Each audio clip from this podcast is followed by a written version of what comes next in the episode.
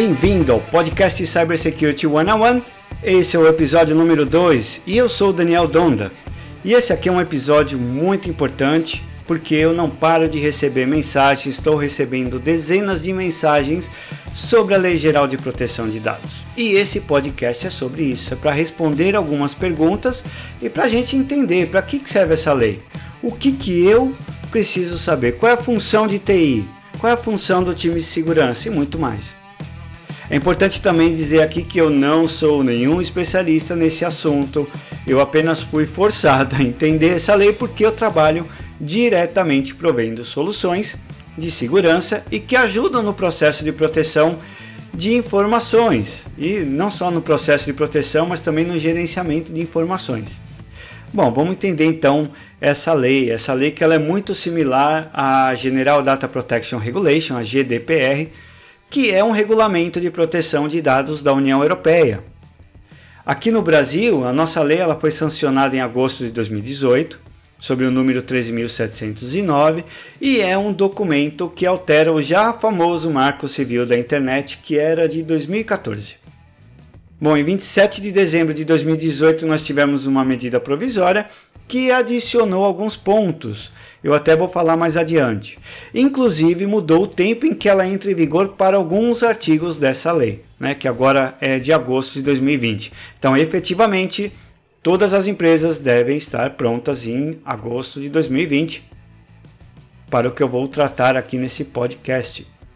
Legal. A Lei Geral de Proteção de Dados, né? Ela ficou mais conhecida como LGPD. Inclusive tem a galera aí que confunde, às vezes manda, pô, Donda, eu queria saber um pouco mais sobre é, LGBT e tal. Ah, não tem problema, eu entendo o que, que é que tá falando aí. A ideia da LGPD é determinar como os dados dos cidadãos podem ser coletados e tratados. E a lei ainda coloca, inclusive nos meios digitais, ou seja, não é só TI né, que precisa se preocupar, é, são como os dados dos cidadãos são coletados. Essa lei prevê punições, eu vou falar disso mais para o fim aí desse podcast. Bom, e para quem se aplica? Né? Essa lei ela se aplica a todas as empresas de todos os setores, de todos os tamanhos. E ela tem aplicação extraterritorial, vai atingir aquele que coletar e tratar os dados de pessoas localizadas no país, não importa onde ele estiver.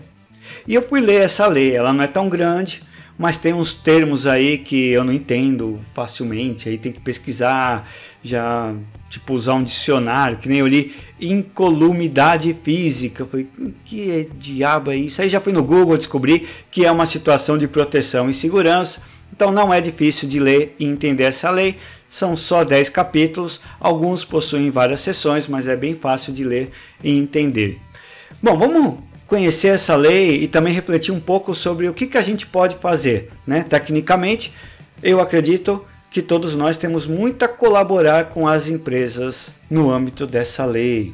Bom, a lei começa muito bem, né? O primeiro artigo dessa lei, ele começa assim, ó, abre aspas. Esta lei dispõe sobre o tratamento de dados pessoais, inclusive nos meios digitais, por pessoa natural ou por pessoa jurídica de direito público ou privado, com o objetivo de proteger os direitos fundamentais de liberdade e de privacidade e o livre desenvolvimento de personalidade da pessoa natural. Pô, que artigo bonito isso aí. Bom, o que ele quer dizer é que essa lei se aplica ao tratamento de dados pessoais de todas as pessoas, inclusive no meio digital, e que tem o objetivo aí de proteger os direitos fundamentais de liberdade. Eu achei bem legal isso aí. A lei é sobre o tratamento de dados pessoais e de dados pessoais sensíveis. E aí vem a pergunta: o que são esses dados? Então a gente vai pular aí para o artigo 5, inciso 1 e 2, que também não vou ficar falando de todos os artigos, de todos os incisos e tal, tal, tal, tal, senão vai levar 10 horas esse podcast. Eu gosto de fazer coisa rápida. Então vamos ver apenas alguns pontos importantes. Nesse inciso 1 aí do artigo 5 nós temos que dado pessoal é informação relacionada à pessoa natural, identificada ou identificável. Fácil? Qualquer informação que me relaciona, né, ou uma informação que me identifica diretamente é um dado pessoal.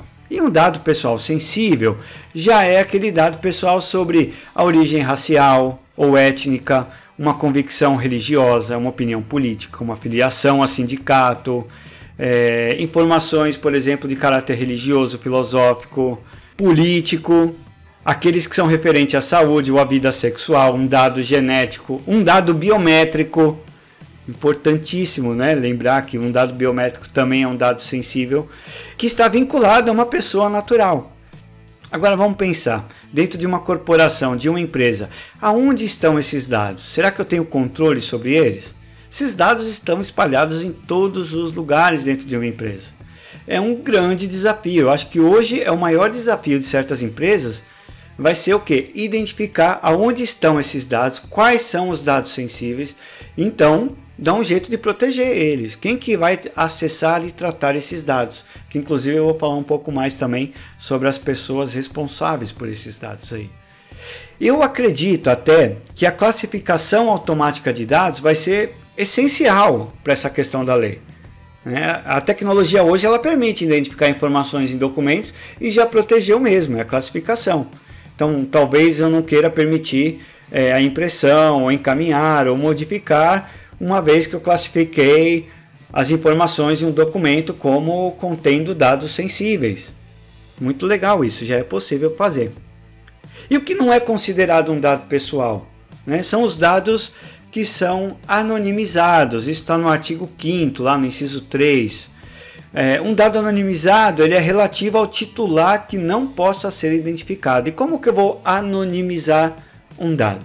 O que é isso? Bom, do ponto de vista técnico, a gente precisa pensar numa proteção dessas informações. E eu posso até mesmo criar mecanismos, como talvez um hash ou uma criptografia. E anonimizar significa fazer esse dado perder a associação direta ou indireta a um indivíduo. Então aqui eu já estou espe especulando. Eu não tenho certeza que um dado uh, anonimizado com hash ou criptografia possa ser fácil de utilizar, vai dar para trabalhar dessa maneira. Né? Não tenho ideia se é possível. Isso aí depende muito de aplicações, do modo que eu estou tratando esses dados e o porquê que eu estou usando esses dados. Né? Mas é é uma capacidade que a gente tem aí que é de criptografar. Muitas vezes a gente vê vazamento de informações de banco de dados que tem lá um nome e a senha em texto puro, dados e CPF em texto puro, talvez uma proteção dessas informações, eu vou deixar esses dados anonimizados, o que vai aí facilitar no que diz respeito a essa lei. E eu estou falando o tempo todo sobre tratamento de dados. Né? Esse tal tratamento de dados ele está no artigo 5 no inciso 10, e que diz que tratamento é toda operação realizada com dados pessoais. Aí se refere a coleta, produção, recepção, classificação, utilização, reprodução, distribuição, arquivamento, eliminação, controle, modificação, comunicação, transferência, tudo isso aí é tratamento de dados. Só essa parte, só da gente ver isso aí, já é possível a gente saber um pouco aí da responsabilidade do time de segurança, do time de TI só disso aí já dá para a gente saber a responsabilidade que temos né, em relação aos dados, né, a responsabilidade do time de segurança, de desenvolvimento e de operação. Mas é claro, sempre vai ter uma turma aí que vai se lascar mais do que o outro. E, e nesse caso, a lei ela denomina aí os agentes de tratamento. Temos então o controlador e o operador. Agora dá uma olhada, vê se você faz parte desse time aí, porque ó, controlador é o cara que toma a decisão referente ao tratamento dos dados pessoais. É ele que decide aí como que vai arquivar, como que nós vamos acessar, receber, coletar. E o operador é o cara que realiza o tratamento desses dados em nome do controlador. É legal isso aí. No capítulo 4, na seção 1, artigo 38, tem o seguinte, ó, abre aspas. A autoridade nacional poderá determinar ao controlador que elabore relatório de impacto à proteção de dados pessoais, inclusive de dados sensíveis, referente às suas operações de tratamento de dados, fecha aspas. Então como que a gente pode fazer isso? A gente vai ter que implementar sistemas de análise de vulnerabilidade, de auditoria, de menor privilégio e vários outros mecanismos para ajudar nesse caso aí, o controlador a poder gerar os relatórios de impacto à proteção de dados pessoais. E quando eu, eu falei aqui sobre a autoridade nacional, a autoridade nacional é o órgão de administração pública que vai ser o responsável, aliás, que é, isso aí já está em vigor, né, que é responsável por fiscalizar o cumprimento dessa lei. Isso aí, inclusive, está no capítulo 9 e que define a Autoridade Nacional de Proteção de Dados, a ANPD. E é um conselho, tem 23 representantes nesse conselho aí, seis do Poder Executivo, Senado Federal, Câmara dos Deputados, Conselho Nacional de Justiça, Ministério Público, Comitê Gestor da Internet no Brasil. Vai ter aí pessoas da sociedade civil, mas que têm uma atuação comprovada aí na proteção de dados pessoais, instituições, instituições científicas, tecnológicas e o setor empresarial também. Então nós temos o controlador, o operador e ainda existe o encarregado, que vai ser a pessoa indicada pelo controlador para atuar como canal de comunicação entre o controlador, os titulares dos dados, e a Autoridade Nacional de Proteção de Dados. Aí depois nós vamos pular para o artigo 46 do capítulo 7, que trata da segurança e das boas práticas. E aí diz que o agente de tratamento ele deve adotar medidas de segurança, técnicas e até administrativas para proteger os dados pessoais de acesso não autorizado ou de situações acidentais ou ilícitas de destruição, perda, alteração, comunicação ou qualquer forma de tratamento inadequado ou ilícito. Novamente entra a TI, a proteção de dados, né, a proteção de controle de acesso, permissões, direito, faz parte de TI. Saber quem acessa o que, de novo, a auditoria é super importante, é fundamental nesse quesito. E também ter a capacidade da gente poder rapidamente tomar ações de controle. Por exemplo, é, revogar o acesso a um operador, alguém que foi desligado da empresa. Saber realmente quem é que está fazendo certos tipos de acesso. Ainda nesse capítulo, né, que eu acho para mim que é um dos mais importantes aí para a TI, né, é, no artigo 48 ele trata sobre a notificação em caso de incidente, ou seja, vazou tem que avisar. Né?